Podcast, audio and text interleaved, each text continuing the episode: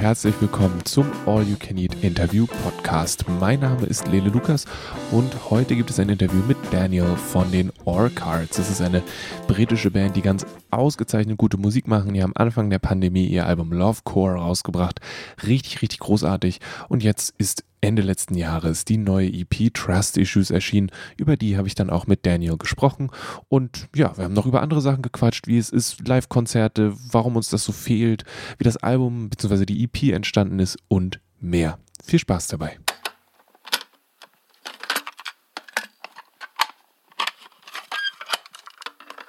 I am Daniel. I play bass and sing and write songs in orchards.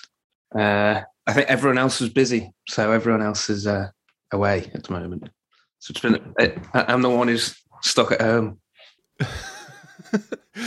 you just put out an EP. Is that is that one part of the busy, or is that uh, the other life that people lead?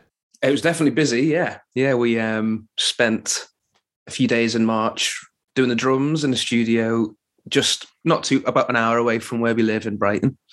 Um, and then we spent most of April kind of hopping in and out of our friend's studio who's in Brighton, which was nice to record in, in Brighton because we all live here. We didn't have to travel too far.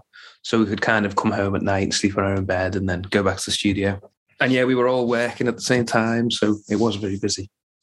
It was good. Yeah, yeah. So we, we put out the EP uh, on the 26th of November. So two, two weeks ago, three weeks ago. How is it? your debut came out last year, I think, and that was already a pandemic album. Now you you like old pros in that regard. Well, it came out uh, ten days before lockdown in Britain, so we, we, couldn't we couldn't have timed it better, really. um, yeah, it came out on the on Friday the thirteenth of March, which was uh, unlucky for some, definitely unlucky for us. And yeah, so that came out, and then obviously we spent most of uh, last year stuck in our flats, so we all kind of decided to write some music and and learn how to kind of we'd we'd all, we'd all kind of done stuff on laptops and recorded our own demos and stuff before, but not that much. So we kind of all decided to get really into it. We recorded a little acoustic EP ourselves, which was a bit of a DIY project, which was fun, passed the time and it came out pretty well. And then we were kind of writing and demoing and sending, emailing each other ideas and stuff, which is which is a way we'd never written before. We'd always kind of practice room, kind of written stuff, gone into practice rooms and been like, "Oh, I've got this riff," and then we kind of bounce ideas off each other in a practice room setting. So it was kind of yeah, totally different for us to do it that way. Uh, emailing across little demos and ideas and oh, this riff or I come up with this bass and drum idea or whatever so it was good. It was a learning curve, but I think it kind of it meant for uh, the songs kind of come across a little bit differently, which is good. It's, we've kind of gone down a slightly different path with this EP than the debut album, which is good. We always want to grow, and there's no point doing the same thing over and over again. But also, I think it's still got the kind of orchards kind of vibes, but we've gone a bit more kind of angsty, grungy rock and roll with it which is always good. and I guess the angsty speaks to the times. Um, yeah, definitely. in a way. Definitely, yeah, yeah.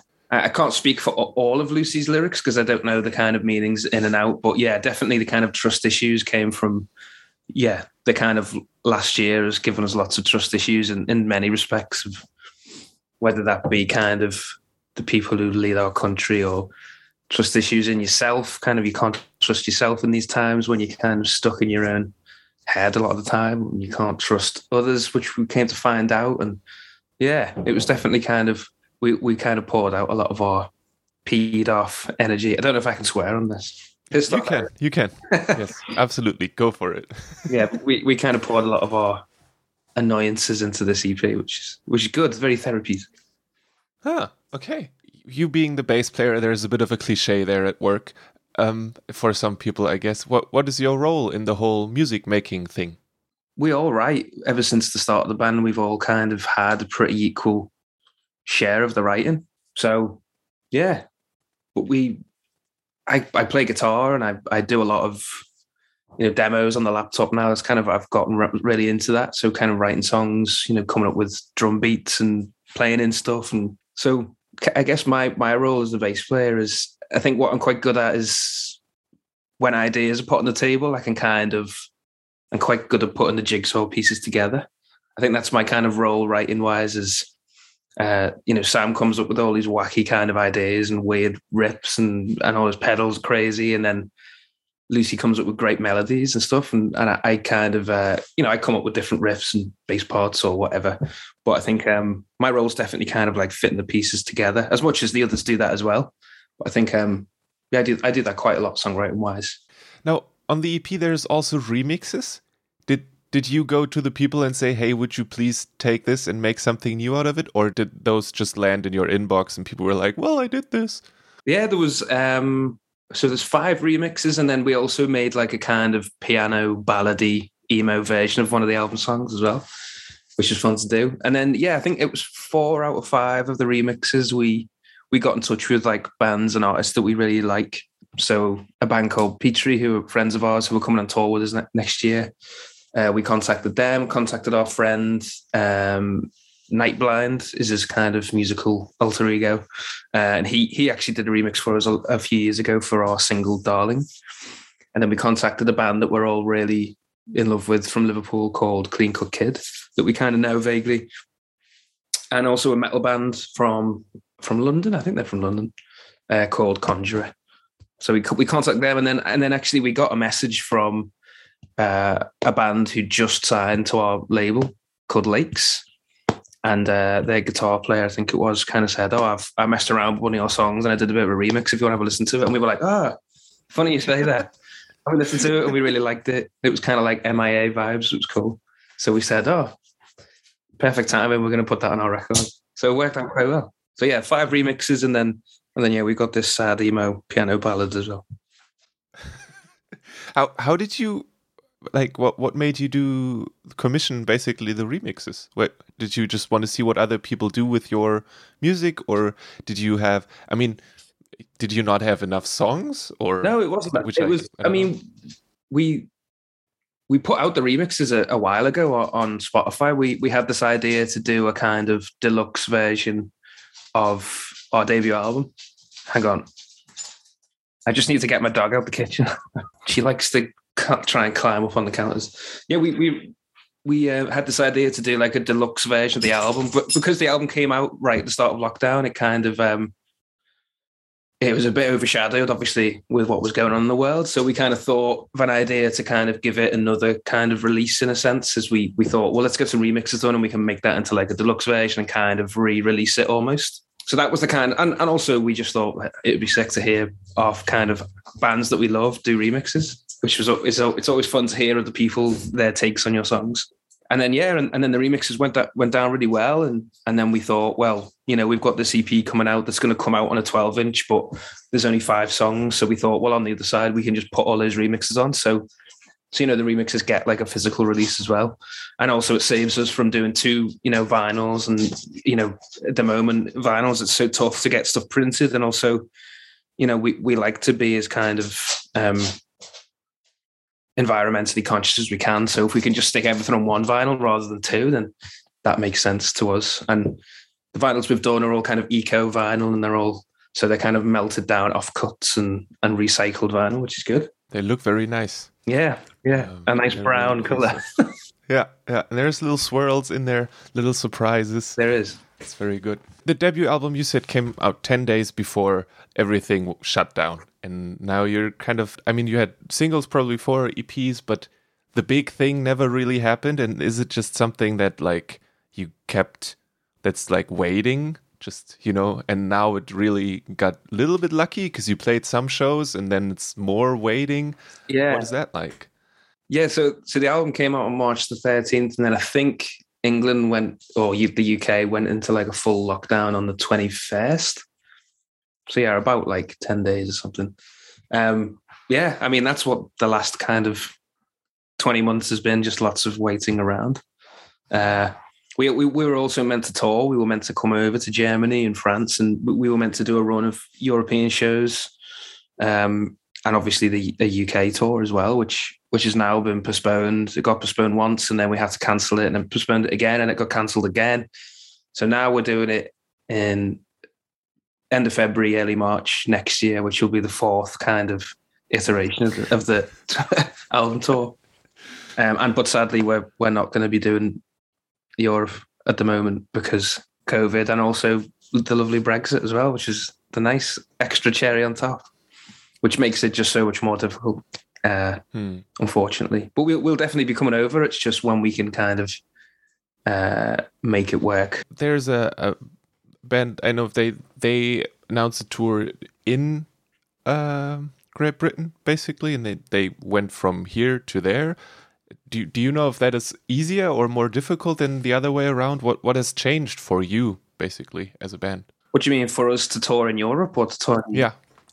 What, what? Aside from maybe like uh, borders being a little bit more difficult, but like what what what are the concrete changes for you? I, th- I, think it's more that you've got to um now you've got to have these kind of like carnets and every bit of gear that you move between countries has got to be like listed and paid for, and there's lots of paperwork to do, and you've got to have everything in order, and you know you can't just get in a van and go on the Euro tunnel and then just get into Europe and drive around. So it just requires like a vast amount more planning now which obviously when when we kind of a lot of our touring we do it ourselves, it's um yeah, it's quite difficult. Um, okay. But hopefully next year, when people have done it a bit more, you know, they'll iron all the kind of awkwardness out, and maybe it'll become a bit easier. and also, also, I'm I'm actually applying for German citizenship, so hopefully, when I get that, maybe it'll make it easier for us to tour in Europe. Okay. What do you, do you plan on uh, leaving the country, getting away as fast as you can out of the sinking ship? I mean, it's it's tempting. I'll be honest; it is very tempting. Um, maybe not. Maybe not anytime soon. But I definitely like that European passport for sure. um, so when you tour um, uh, around your home, do you do you just get in the van and someone has booked a house show, or are those like theoretically without lockdowns and all that stuff. Um, I mean, or... sadly, we don't do any more house shows. I wish we did, but um, yeah, we we have an agent in the UK, um, which we recently, got, you know, it's a new agent for us. We've we've been working with them for uh, six months or so, and yeah, they luckily they they organise it all for us, and you know, get us booked on festivals and tour supports things, and um, and yeah, so it's all arranged through our agent. Yeah, makes life a lot easier. Did you have a whole bunch of songs that you wrote over lockdown that you just picked five five out of for trust issues, or yeah. was that all that uh, came together? Yeah, we had loads and loads of ideas. Maybe not like full songs, but we had tons of like ideas, and and I think it was those five we found were were the ones that kind of fitted together as a as a whole kind of concise piece and then also you know we we kind of quickly decided right these are the five we want to kind of make uh, the ep with. So we kind of focused on those because we kind of set a date to get it all done by so we couldn't kind of didn't have the luxury of just writing all of the ideas into songs and then picking. So we decided like look let's go through the ideas and like what's working for us and what we're vibing off and then we'll focus in our attention on those five. It was actually six in the end. Well there was six but one of one of the songs we were going to put on the EP, we kind of held back and thought, I think we could work it out a bit differently and maybe save it for, you know, a future release. So are you are you a band that keeps all the bits and bobs and works them into new stuff, or if they didn't make it on this album, they're not gonna aside from the one that was almost done, maybe they're not gonna resurface. I mean, there's definitely stuff that we wrote last year that I think will will make it into future songs. But also, there's lots of stuff we wrote last year that, yeah, probably is is not going to see the light of day. But that's the thing with, with writing music is you just gotta you just gotta keep writing and writing. Not everything's great, um, and then sometimes when once you've written enough and you get a flow go, and then an idea will come out and you'll be like, oh, that's there's something to that. That's cool. That could definitely um, you know, it like pricks your ear a bit more than other stuff, and then you know you've got something, and you're like, right, we can go with that. How how do you do that? Do you have set times in the day where you're like, I'm going to sit down and do a little bit of uh, beat making on the computer, or is that more of a I have an idea, I do this right now? Yeah, I am. I'm a. I have an idea. I need to do this right now, or I'll forget it. so luckily, I just I have it all set up in my flat, and you know, I'll take the usually now I'll take the dog out for a walk and I'll kind of be something will be playing around in my head or I'll be humming something and then I'll go, oh, I need to I need to go home and record that. So then I'll I'll run home with the dog singing it in my head and then I'll come home and I'll kind of play it in. That's what I've done quite a lot of. so if, if someone would would walk past you, you'd, uh, they could hear future melodies of uh, exactly. future albums. If I give it all away on the dog walks. Yeah. Penny, my dog Penny knows them all. Let's hope there's not going to be fans like that at any time that are going to wait for you on your dog walks to hear the new the new tunes.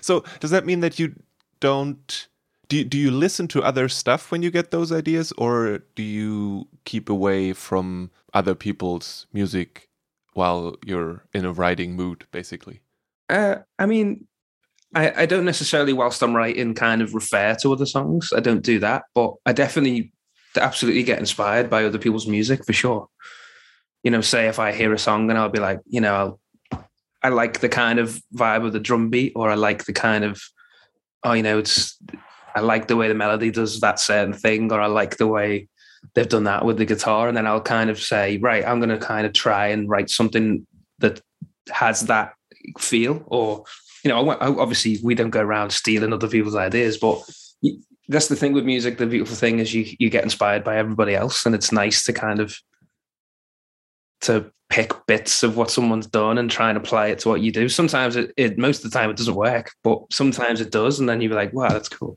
Yeah.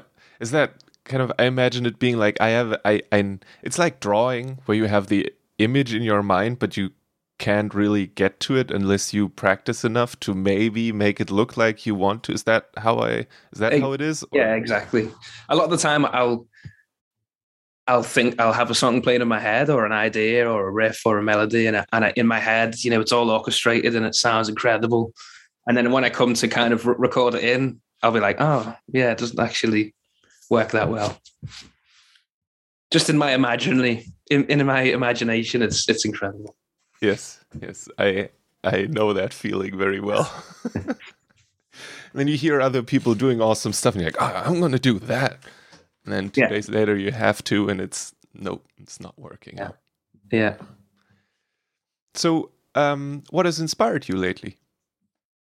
Is there something particular? like musically, I've definitely been getting inspired more by kind of more heavier music. Uh, yeah, been listening to a lot of kind of hardcore and punk and um, which I you know we all we all we all love metal music, but we've never really kind of gone down the heavier side of stuff. But I guess trust issues for us was a little bit more kind of rock and roll, and yeah, I, th- I, feel like we were maybe holding back from doing that, and I don't know why. So now we're kind of like, yeah, let's let's we can turn it up a bit. We can go a bit harder.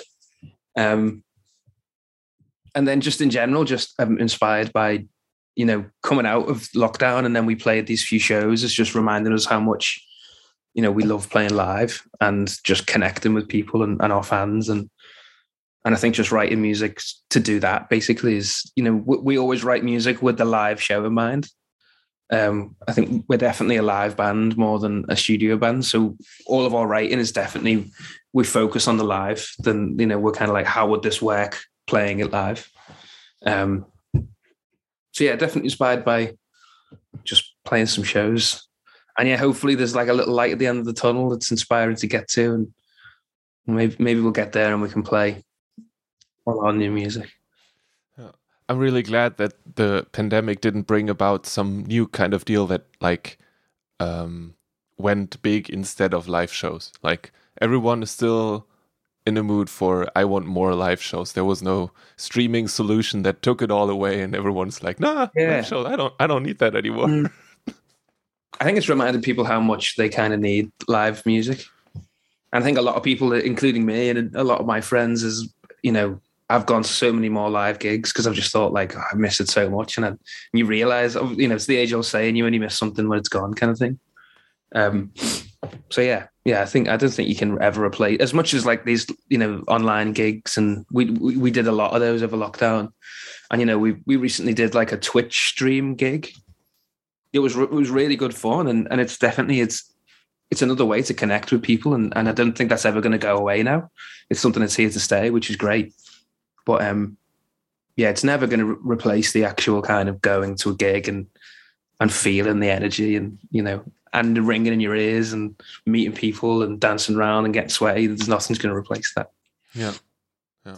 Yeah. Well, you can, but it's different if you try to get sweaty in your own bedroom, like in your own living room, dancing to music. That's not not quite the same. No, yeah, getting sweaty in your own bedroom is a bit a bit hard, isn't it? Yeah.